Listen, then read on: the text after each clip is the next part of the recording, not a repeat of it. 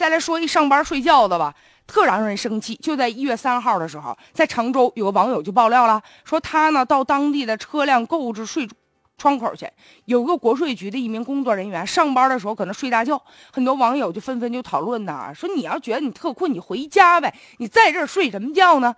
记者前去采访了，他们单位的工作人员还帮他办辩解呢，说不是，是因为是因为十二月三十一号那一天嘛，我们确实有工作人员打盹了，关键问题是吧，呃，我们那一天吧。我们其实这个窗口呢就不营业也可以啊，就帮他找了一个借口，想帮他打个圆场。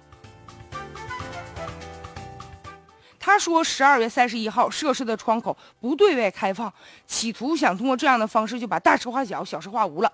结果呢，人家发帖的网友就说了：“你能不能回家算算那个日子去？我说的这个事儿发生在十二月二十三号，你们这不是包庇他吗？”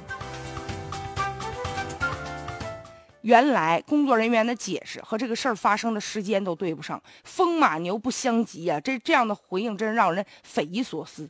想一想哈，这种事儿发生了，本来你上班你就不应该睡觉，作为单位的领导，你应该批评教育他。结果呢，哎，反而帮自己的员工找一个说法，找一个理由，说他也年纪大了，呃。这个身体也不太好，早晚呢还得接小孩儿，年底了太忙，所以扛不住了。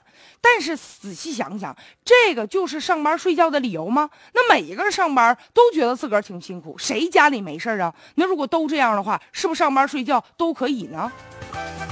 曾经啊，就在浙江义乌市，也有一个就是街道的工作人员上班的时候，一边敷面膜，一边摆弄手机，然后说自己有皮肤病，哎呀，搪塞着。还有在河南的这个鹤壁市有工作人员嘛，上班的时候居然嗑瓜子儿，然后说啥呢？说是因为啊，他有糖尿病，需要不断的进食，否则就会晕倒，人命关天呐。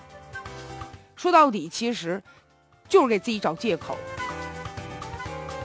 如果说自己真的是身体疲，这个非常疲劳，已经没有上班的能力的话，那能不能让单位给你调一个岗，或者干脆就回家就睡觉去啊？也不要在单位硬撑着。你这样呢，既不方便我们老百姓办事儿，又损害了你自己和这个单位的形象，也透支了相关部门的公信力了。